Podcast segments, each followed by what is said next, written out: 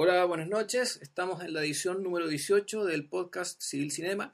Hoy día es jueves eh, número 8 de octubre. 8 de octubre, son las 10 y media de la noche. Nos estamos adelantando porque, bueno, los horarios han sido medio complicados estos últimos días, Sí. pero no renunciamos a hacer un podcast semanal. Exactamente. Ese es nuestro pie forzado y trataremos de cumplirlo hasta que nos dé la salud, el tiempo y todas esas cosas. etcétera. Eh, bueno, la película de hoy día es un estreno, se llama Distrito 9. es O un- sector 9 también le llaman. Sector, claro, District 9, sector 9 en la, en la, en la versión de los, de los malls chilenos. Eh, fue dirigida por Neil Blomkamp, Blomkamp. Blomkamp eh, un director bastante joven, claro, Blomkamp, eh, un director eh, sudafricano, y, pero en realidad, en términos hollywoodenses, eso es casi un dato, porque en toda la papelería y en todas las en todas la- las promociones esto figura como a Peter, Peter Bra- Jackson. a Peter Jackson Production. Production.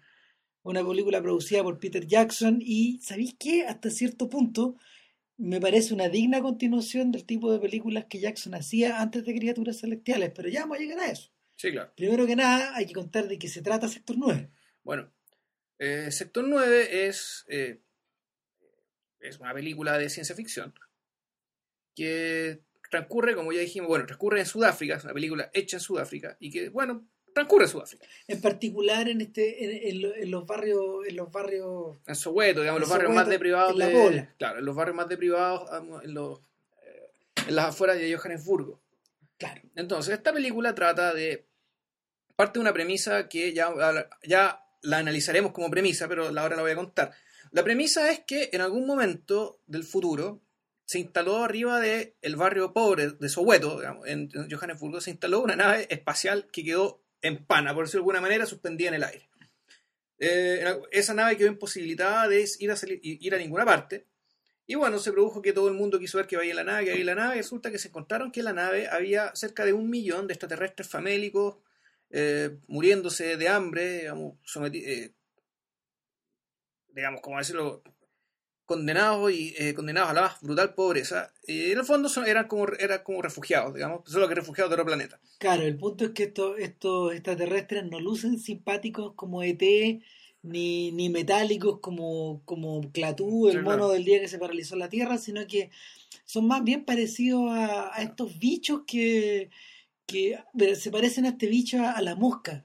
A la, Sí. a la mosca de David Cronenberg me recordó, me recordó Sí, mucho a, al Dr. Brundle cuando se transformaba y eh, por otro lado también me recordó muy, mucho también a la representación a la representación ¿cómo se llama? racista que se solía hacer en la época colonial de los negros A ver, bueno, Eh, el- eh, es una cosa como es una referencia que es súper rara y, y, y en el fondo yo creo que los sudafricanos probablemente lo entiendan más que nosotros ver, pero, pero la- el, el retrato de esta cuestión pasa por ahí Es que lo que pasa es que, bueno, sigamos con la premisa, aquí nos estamos adelantando. Efectivamente, eh, resulta que el país Sudáfrica se encuentra de un día para otro con todos los ojos del mundo encima eh, y teniendo que hacerse cargo de un millón de refugiados, ¿cachai? Con la diferencia de estos refugiados, en vez de ser países más pobres que Sudáfrica, que es lo que suele ocurrir, digamos, en distintas partes del mundo, o países golpeados por la guerra, o qué sé yo. Bueno, este millón de refugiados eran extraterrestres. Entonces, bueno, pasa que eh, se empiezan a generar todos los problemas que suele haber cuando te encuentras con una migración, esa, esta migración forzosa, eh, que trata de ser organizada, digamos, por una autoridad central y bueno, queda la crema. Claro, lo, lo primero que evoca en la película es, esta- es a estas situaciones de, de mm, control de población y de seguridad y de aplicación de medidas de, de medidas de salvamento, por ejemplo, que se generan en partes como en, en Darfur o en, o en Uganda. En Darfur, en, en la frontera de Pakistán con, Claro. con Afganistán en la época de los ¿Tú- talibanes. ¿Tú te acordás de todos esos documentales como de la BBC y esos Claro. informes como de corresponsales de la CNN? O incluso hasta las películas que se hicieron. Está la, Claro. la, la- está la- el, ¿cómo se llama?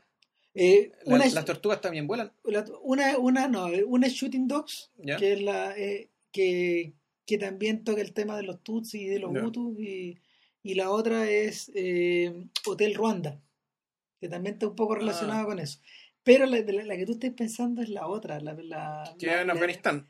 sí, sí O en Pakistán, no recuerdo dónde era. Habían refugiado acá. Creo que se llama Las tortugas también Sí, vuelan, sí. si no me equivoco. un- una película que nos avergüenza En De realidad hecho. era.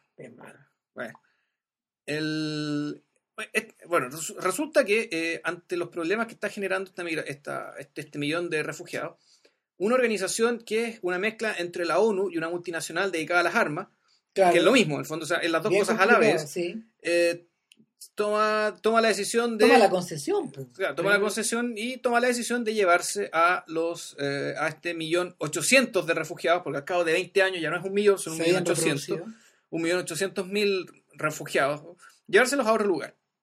Entonces, el líder, a, quien le encargan la misión de fondo, liderar este traslado, digamos, esta eviction, digamos, un embargo en el fondo, que los desalojan de, la población en la que están. Y se los llevan a, una especie como de... De campo, esos campos... al sector 9, porque, que, mira, que parece un lugar de refugio, pero en realidad es un campo de concentración. Un campo de concentración y son estos lugares con carpas blancas, básicamente, en cambio... Donde tú sabes qué pasa. Claro. Y el tipo que le encargan la misión de, de, llevárselo, digamos, de, de, hacer, de hacer oficial la, el, desalojo, es un tipo bastante tonto, ¿cachai? Que... Vicus. Vicus, un nombre que creo que va a ser difícil de olvidar para todos los que vieron la película. Digamos, un personaje, ya el nombre es muy raro, el personaje también es bien olvidable. Vicus, Vicus van der Merke. Eh, que, por una parte, es el yerno eh. del, del, Era que no. Era el, no, del dueño de esta empresa, digamos.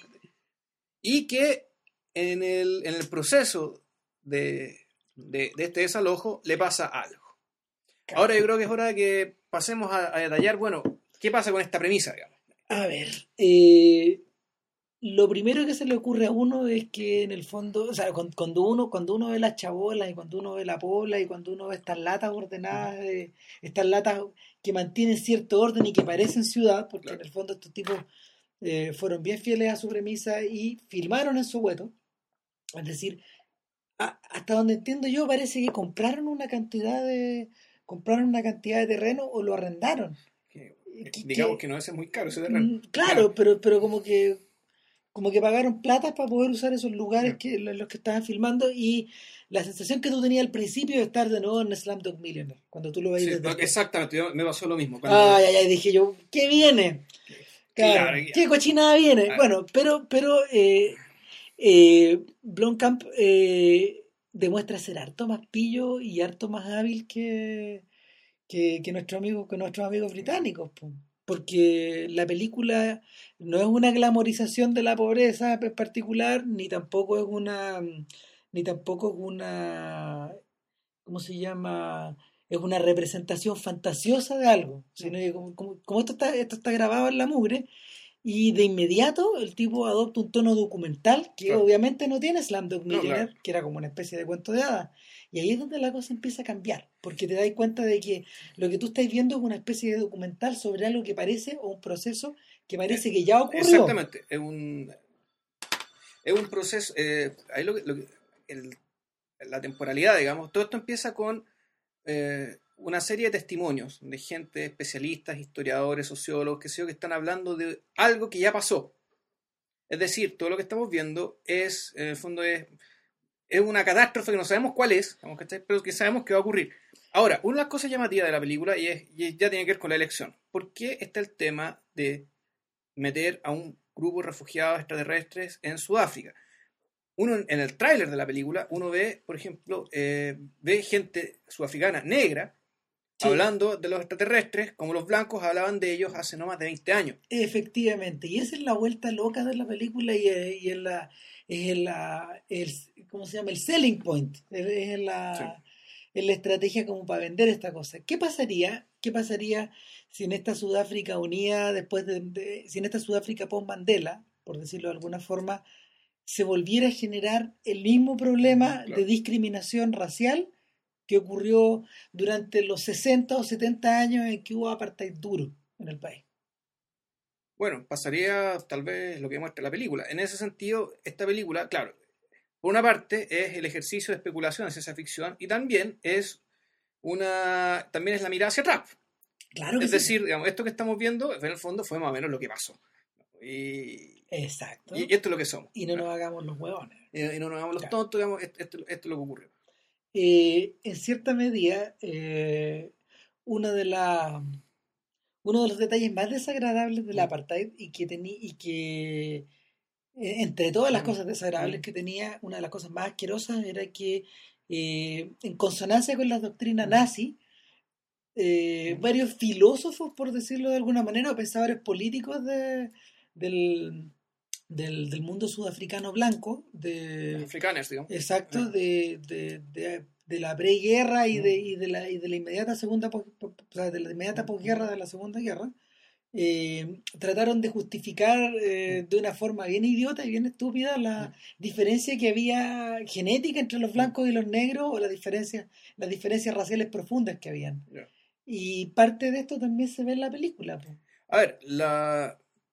Lo que pasa es que el tema del racismo de los, de los blancos, sobre todo los- de los blancos germánicos, Claro, eh, es una cuestión que, que- que en realidad en todas las conquistas que han tenido los, los- blancos, digamos, los blancos germánicos sobre todo, ha habido una, una conciencia de raza sumamente centrada con diversos matices. Es decir, eh, el Estado- los Estados Unidos, en, prim- en primer lugar, estos pueblos casi no se mezclaban con los pueblos invadidos de partida.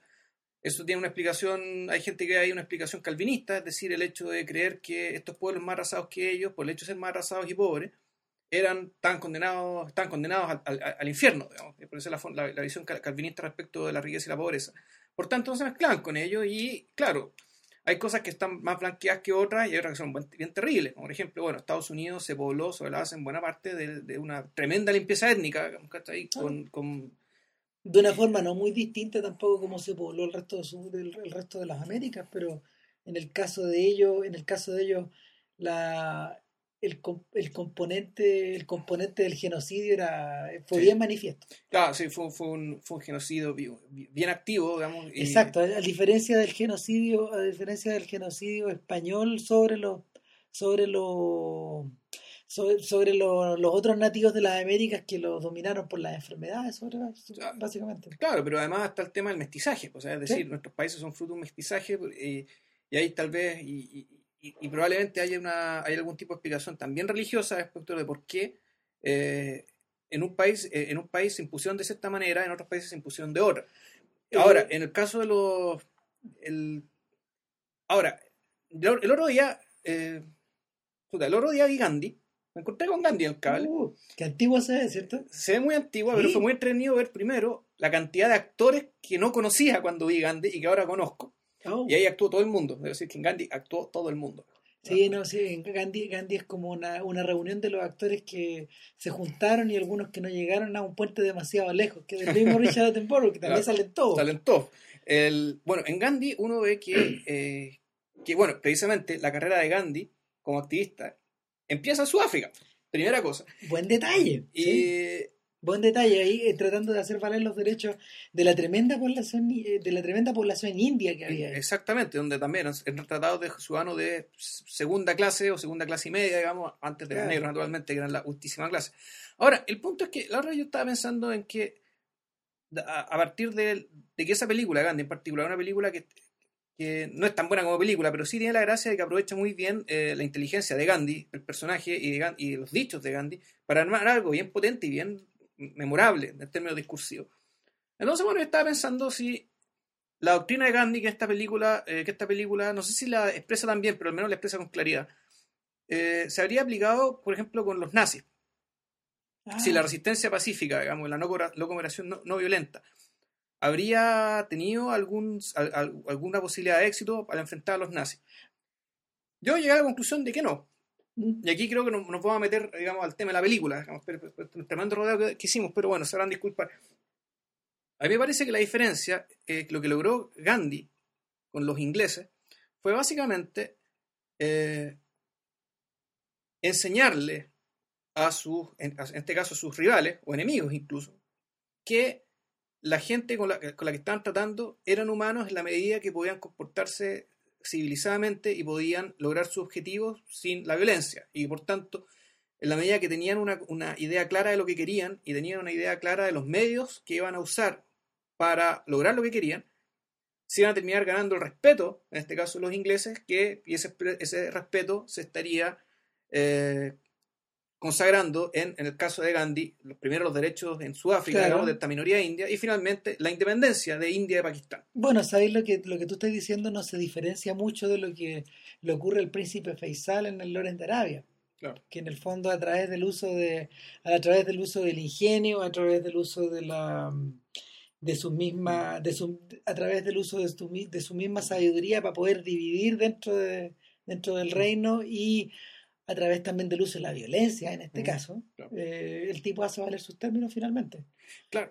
Bueno, pero yo creo que vamos a tener que hacer una pausa cognitiva porque ya nos extendimos 15 Ya. minutos, así que Y ya hemos, hablado, late- ya hemos hablado dos minutos de la película. estamos lateros superlativamente, ya. Ya. Vamos y volvemos. Vamos, volvemos.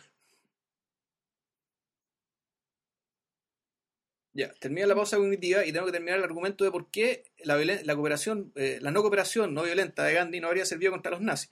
Como estaba diciendo, el, proceso mental de los, en este caso del, lado fuerte, es decir, los ingleses, consistió básicamente en reconocer humanidad en seres eh, cuya humanidad para ellos estaba puesta en duda, o al menos estaba sometida a una especie de segundo grado básicamente empírico en la medida que con esa gente no se tocaban, no la veían, estaba confinada a trabajos menores, ¿cachai? Por tanto, Bueno, y hay un detalle extra también, eh, y que suele soslayarse. Cuando, cuando Gandhi aparece en el mapa, había 150 años de dominación británica Claro. hacia atrás. Y eh, lo- la, la gente que estudiaba ese periodo ahora, que en realidad se siente muy lejano, eh, eh, ha llegado a la conclusión de que la connivencia, perdón, perdón, no la connivencia, la convivencia entre británicos e indios tenía, tenía una cantidad de bucles tan, Sí. pro- tan profunda para esos momentos que, que de hecho ya habían aparecido personajes similares a Gandhi antes claro, no, de todas maneras. y, y que habían sentado bases como para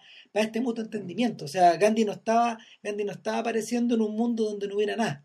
Claro, no, se entiende. Pero lo que voy es que la relación que tenían estos dos pueblos era básicamente que hay un pueblo que domina al otro, que si bien están estos, todos estos, todos estos puntos de contacto, digamos, en, en lo posible, pero que eh, este pueblo sobre el otro tiene serias sospechas respecto de que eh, como individuos son un poco más limitados y como pueblos son absolutamente eh, in- incapaces de nada. ¿Por qué con los nazis no habría resultado esta estrategia, digamos, de abrirte los ojos respecto de la humanidad, de, la, humanidad, de, la humanidad y la capacidad de un pueblo respecto a otro? El caso de los nazis es todo lo contrario, es decir, los nazis lo que querían hacer era básicamente una exterminación del otro a partir de una negación en su conciencia de algo que era evidente a sus propios ojos, que es decir, que esta gente a la que quieres exterminar ya era como tú, vivía como tú, compartía las mismas cosas que tú, eras iguales a ti, hacían clases en la misma universidad, la mitad, ahora otro ejemplo que es bien decir, digamos, la mitad de los, de los músicos de la Filarmónica de Berlín en la época de, los- de los- de los cristales rotos eran judíos. Sí. Es decir, el, Qué divertido. en, en el caso de, de Gandhi, le, le está enseñando algo a alguien. Es decir, aquí hay un pueblo que no se está dando cuenta de algo y Gandhi les enseñó. En el caso de los nazis, este es un pueblo que se, se obsesionó con olvidar algo que ya sabía y negarle por la violencia, y negar por la violencia, incluso con su propia conciencia, la condición de humanos agentes que hasta hace poco eran sus vecinos en igualdad absoluta de condiciones. Bueno, parte de lo que tú estás diciendo es uno de los argumentos que utiliza el coronel Hans Landa en, en Inglorious Bastards, Ah, que ya. se estrenó justamente, Justamente hoy. hoy. Claro. Entonces, ¿por qué, eh, ¿por qué hago este tremendo rodeo digamos, y hablo del tema de la humanidad y la deshumanidad? Es porque esta película, eh, esta película, uno de sus temas, y en el fondo yo creo que el tema más importante, es que eh, tiene que ver con el reconocimiento de, de este otro, que en este, en este caso son los extraterrestres, ¿cachai? Ujú. y, una- y un reconocimiento que se ve forzado por una trama, que no sé si vamos a explicar o no, y que, y, y que esa trama a su vez tiene un importante componente de una no muy creíble humanización de estos bichos que el, que, que el fondo termina pareciéndose más, más humano de lo que nosotros creíamos en un principio. Decimos no muy creíble porque en el fondo para poder llegar a ese punto, eh, los cineastas, los cineastas, los realizadores del sector 9 tienen que entrar en los lugares comunes de la construcción del género y de la construcción de, de, de la forma en que Hollywood hace películas. Claro. Y ahí está el problema de esta cuestión. Ahora, yo siento que hay otro detalle más que hay que agregar, que es el, el segundo tema y el segundo, la, la segunda parte o el segundo vector importante de la historia, y es que en todo momento, en todo momento en esta historia eh, está, está presente la impresión de que eh, estos alienígenas están fun- estos alienígenas nos sirven a nosotros como materia prima para algo. Sí, Y eh, está esta idea de que hay un mercado Mm. que, que estos alienígenas están sustentando. Cuando estos gallos llegan, digamos, cuando, esto, cuando, cuando los refugiados llegan y comienzan a vivir en Soweto, eh, hay gente que les cobra arriendo, Claro. eh, se, acostumbran a consumir basura, eh, muchos de ellos se convierten, Se en, convierten en adic- jugue- en juguetes sexuales Claro. de, de los humanos que pagaban plata por, Claro. ¿cómo se llama? Pagaban plata por tener sexo con ellos como, como si fueran, como si fueran Mm. objetos, eh, tal como tú decías, se convierten en adictos a, A, a la, a la carne- a la comida de gato. a la comida de gato, nadie sabe por qué, pero les gusta mucho. Hay todo eh, ¿cómo se llama? Lo, la población Zulú eh, de la, del, del sector eh, inicia toda una especie de mercado negro en torno Claro. a la comida de gato y en torno a la- al tráfico como de metales o de armas y, muy importante, eh, los humanos eh, llegan a un punto de descu- o sea, llegan al punto de descubrir que dentro de la nave hay un arsenal tremendo de armas, de armas eh, que superan, no sé, que, de, de armas de asalto que superan Claro. cualquier cosa que tú podéis conocer. Claro. Sin embargo, nadie las puede usar. Claro, el problema es que las armas, y en el fondo esto es como un poco la biotecnología de Robotech, Claro. que las armas, las armas tienen que ser accionadas y la tecnología de ellos, y esto es muy bonito, la tecnología de ellos en cierto sentido es tecnología orgánica, es decir, para poder accionarla tú tienes que en cierto sentido estar en no solo en contacto físico, sino compartir, por decirlo de alguna manera, compartir el ADN. Claro, las armas, las armas, por decirlo de alguna forma, están vivas, funcionan con fluidos que son tuyos. Entonces, la... Y nadie los tiene acá en la Tierra. Entonces, de ahí te das cuenta, este, este, este tono documental de The Office, en el fondo, lo que te explica Muy parecido, claro, a esa serie británica. a, a través de los a, y a través de todos estos expertos que hablan, en el fondo te están construyendo el, te construyen todo, todo, todo el- al menos toda la primera parte, para decirte que esta, este embargo, en el fondo, lo que quiere la ONU no es resolver el problema de los migrantes, ¿cachai? Ni el problema de los barrios, los barrios aledaños, sino lo que quieren es descubrir armas y ojalá descubrir la forma de poder usar esas armas. Porque Claro. quien tenga esas armas es dueño del mundo. Como lo que, es como lo que está pasando en la Luna, porque, oh, de repente todos estamos interesados en la Luna porque parece que la Luna tiene agua. Oh, y ahora todos quieren viajar. Bueno, Claro, eh, es como- más o menos, más o menos. más o menos lo mismo. El, ahora, ese punto yo encuentro que está tratado de una manera absolutamente brillante en la película. Yo también creo lo mismo. Es brillante. eh, es, es el tipo de idea que obviamente no se le iba a ocurrir ni a Michael, ni a Michael Bay, No, ni a, ni a Paul Anderson, no P.T. Anderson, sino que Paul Anderson, el tipo que hace películas como de ciencia ficción, eh, no, no estaba dentro, no estaba dentro de este esquema de las películas de Jerry Bruckheimer tipo Armagedón, no. eh, y tampoco se le había ocurrido a Spielberg. Yo siento, yo siento que eh, parte de parte de la parte de la gracia de esto está en el tono que Distrito 9 utiliza, porque nosotros nos hemos vuelto en estos últimos años post eh, post eh, 11 de septiembre, eh, nos hemos vuelto muy muy adictos, por decirlo de alguna forma, o hemos terminado por asimilar de una forma muy natural el uso de estas cabezas parlantes que nos explican cosas en los documentales. Y la aparición de ellas, tan familiares, en Distrito 9 es un, es un Mm. elemento más de la causa y a nosotros no nos cuesta para nada meternos en esta en este esquema narrativo. Sí, ahora, el, una de las gracias, otra, otra gracia de la película es que uno no conoce a nadie, es decir, la película Oh, se para detalle. sola. Sí, Es decir, esta cuestión no funciona con estrellas, ¿cachai? Y, y, tam- y tampoco funciona casi, no funciona con música. Funciona sobre la base de, al menos la primera parte, que es donde te explican la trama, que es creo lo mejor de la película, digamos. Funciona sobre la base de montaje, un interesante uso de las cámaras de vigilancia, ¿cachai? Que es algo súper frecuente y que... de la imagen televisiva Es- también, de como, de, exactamente. como de la transmisión de mm, una transmisión más desde sector 9, bla, bla, bla. No- Eh, De hecho, son muy pocas, eh, hay momentos que, claro, son muy pocas las tomas en las que no hay una cámara presente o que no simulan el- eh, la presencia de una cámara digética, o sea, una cámara presente dentro de la misma historia. Eh, claro, eh, con problemas de foco, con problemas de... con GCs encima de la imagen, con generadores de caracteres, eh, un movimiento constante de la, de la cámara, no- no- los, los tiros de cámara Mm. no están fijos, rara vez están fijos, Sí. eh, y en ese sentido, no sé, pues ayuda mucho, por ejemplo, a, a que todas las partes animadas o digitalizadas de la película también pasen piola, o sea, no, no se noten tanto. Claro, hay- bueno, aquí vamos a pasar a, a otro tema. Aquí vamos a pasar, yo creo que a la mano de Peter Jackson. Eh, esta es una película, o sea, no había plata para contratar estrellas, así que no, no, no contrataban No estrellas. estrella. Es una película sudafricana, no tiene mucha plata, y la poca plata que tenía se gastó muy, pero muy, pero muy bien. En primer lugar, está el tema de, bueno, los camiones, qué sé yo, digamos, ¿cachai? Todo está Claro, muy toda, esta imaginería, toda esta imaginería como de guerra que tiene. Claro, camiones, helicópteros, todo eso, claro, era necesario hacerlo. Los bichos están hechos, eh, uno, uno se da cuenta, están hechos básicamente, me pareció a mí, digamos, con los mismos principios con lo que se A hacía el Señor de los Anillos, digamos, es decir, todo lo que pueda ser físico, o sea, es decir, todo lo que pueda no ser hecho por GCI, o sea, hecho por, por píxeles, hecho por, por animación computacional, se hizo físico. Es decir, cuando los bichos, por ejemplo, eran como insectos que la parte de arriba, la parte del tronco superior, era más o menos parecida al de los humanos en ciertas tomas. Y la parte de las piernas eran como piernas de chivo, básicamente, como la forma de caminar. Cuando te mostraban tomas de los bichos de la, de la parte para arriba, esas eran personas disfrazadas. Uno lo veía, digamos, eran por los movimientos que eso te das cuenta, esto, es, esto parece alguien disfrazado y que, que está filmado, no está dibujado. En cambio, cuando hubo que poner GCI, eh, pusieron GCI. Ahora, esta pobreza de la película, digamos. Perdón, CGI. CGI, ¿no? perdón. GCI, GCI, otra cuestión. El- esta pobreza de la película calza muy bien, bueno, con el mismo, ¿cómo se llama? Con el mismo entorno de la película, que, que, que es Soweto, digamos, que es un lugar súper polvoriento, triste. Entonces, el, por decirlo así, la... La, la, la- mira, la ambientación se correspondía con la, con la imaginería y con la visualización de la, visualización- la visualización digital de estas cosas. Había como una unidad, Claro, que es lo que en general uno echa, por ejemplo, de menos en películas como, no sé, El Hombre Araña, que si tú, tú las ves en el cine te las tragáis porque la pantalla está encima tuyo, claro.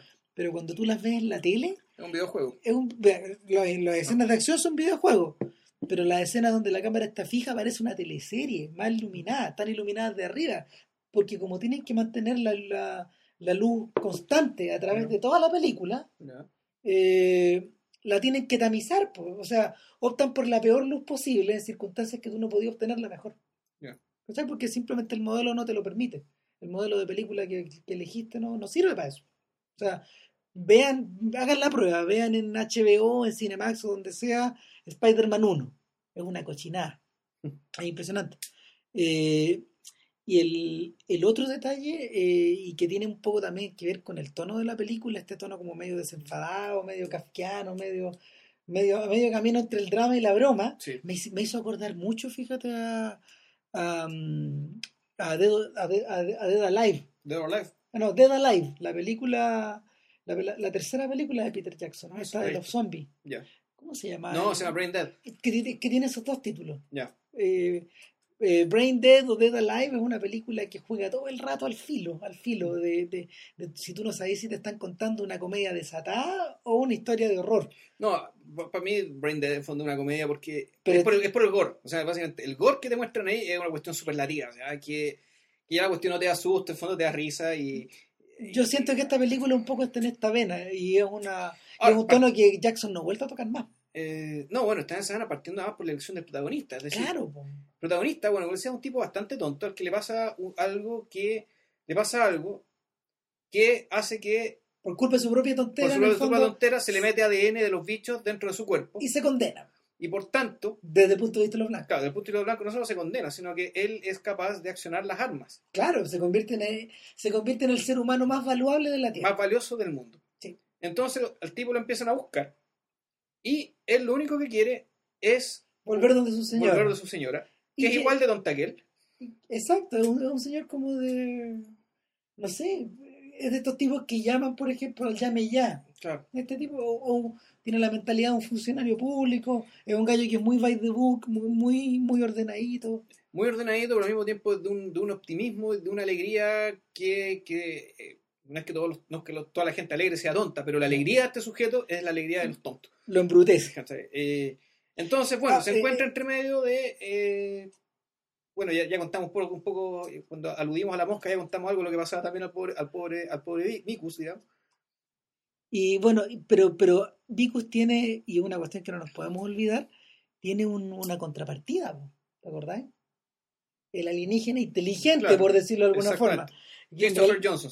Sí. Exacto. Eh, ahora, Johnson, Johnson es un personaje que al principio, muy al principio, la cinta también vuel- vuelve, a jugar al doble filo y tú sentís que es como un tío Tom. ¿Por qué? Porque Johnson la pasa mal, tiene un hijo, es un gallo esforzado, se saca la cresta, eh, busca por todos lados basura para, para, para, para aparentemente hacer algo que no Claro. podemos contar qué es, Claro. porque es así que no lo podemos contar. Y eh, lo que pasa a medida que uno va conociendo más a Christopher Johnson es que no tiene nada de tío tonto. No, No. tiene nada de pelota en el fondo. O sea, eh, es, es efectivamente la- el único personaje que tiene un motivo real para poder, para poder eh, mejorarse a sí mismo, por decirlo en la historia. O sea, más que mejorarse a sí mismo, él tiene una misión Exacto. y la tiene que cumplir. Y, Y, y- es el único sujeto que en el fondo está dispuesto a sacrificarlo todo al principio, Sí, claro. antes que Vicus. Sí, claro. Entonces, bueno, yo creo que ya no hay mucho más que decir respecto a esta película. Salvo que vayan a verla. va- vayan a verla. eh, los primeros, la primera media hora Es brillante. Es una, es una de las mejores cosas que he visto en ciencia ficción así, hace Eh, tiempo. Es de lo mejorcito que se ha dado este año. El, el resto de la película, y seamos francos, no es que nos dé vergüenza. El problema es que se, eh, se parece demasiado a cosas que ya hemos visto en otras, en, en otras partes. Eh, se parece tanto que incluso deja abierta la puerta a una secuela. No, una secuela. Está ahí, ahí. Entonces, incluso tú no llegas a pensar, y esa es la, la opinión que se me. Eso es lo que se me armó en la cabeza digamos, cuando, terminé, cuando terminó la película. Es que toda la premisa tan extraordinaria de la que hemos hablado, tan original, tan inteligente como lo presentaron, en realidad es un disfraz para que nos traguemos otra película digamos, de- del mismo tipo. Es decir, es, nos vamos a, hacer, vamos a hacer el esfuerzo de hacer algo distinto en los primeros 20 minutos, digamos, para, para que se olviden que, que todo lo que viene después es algo que han visto un millón de veces. Claro, es un poco como lo que le pasó a la carrera de Christopher Nolan en la primera parte, que, que debuta con Pi, por ejemplo. Y... No, no, Sí, no es de Christopher Nolan. Ah, no, perdón, perdón, De perdón, debuta con Following. The Following, sí. Claro, que es como muy una, una cinta muy barata, hecha de una manera muy similar a Pi. Eh, Pero bueno, de- no, no es nada mala. Bueno, debuta con Following y después va y ataca con. ¿Cómo se llama esta película? Eh, un momento. con Memento, que, que es la película del truco, la Claro. película chora, la película cool, y, pero al mismo tiempo es la película, es una película súper hollywoodense. Sí. Y el vacío total. o sea, Claro, eh. ¿qué le pasó entonces? O sea, esa es la misma sensación que uno tiene con, con, con Sector 9, de que, de que es como la precuela de algo que es muy típico que va a volver a, que nos va a volver a visitar cada tantos años. Ahora tú podrías decir que eh, básicamente Matrix es lo mismo. Sí, pero obvio, Matrix, Matrix de alguna forma es la expresión perfecta de, de la venta de este Whopper que parece como rico al principio, pero diablos que suena, di- diablos que te repite la guata cuando te comes tres. Sí, claro. No, de hecho, yo vi, la, ojo, yo vi las tres Matrix. Yo y- también. Y, Uf. uf. que lo siento. ¿Cómo lo siento? Lo siento mucho. Mamita. Y pese a todo, yo tendría la número uno. Si me la comprara, o sea, si la viera así como a cuatro lucas, me la compro, pero Sí. si no, si es chora, es buena. Es chora, aparte de una película que además cuando uno salía del cine salía pensando, digamos, salía pensando hartas cosas. Claro. Y, y, y daba hartas interpretaciones, era... Ahora, e- era una película que está hecha con mucho más presupuesto que Sector 9 y que respondía también a muchas más expectativas. Eh, lamentablemente no la cumplió ninguna. Esperemos que Sector 10, porque fue que se llama así la otra. No, si son No. inteligentes no deberían ser una secuela de esto. Yo creo que no. No, no, no tendría sentido. Bueno, Eso. Eso. Este sería todo por, por hoy. Para la otra semana, creo que ya hemos decidido. Vamos a hablar de El espíritu de la colmena, primera película del maestro Víctor Erice. Una película que para la gente que se pegue un viaje a Valdivia la va a poder, para ser muy afortunados, la van a poder ver en 35 milímetros. Maravilloso. Aprovechalo. Chao. Que estén bien. Chao.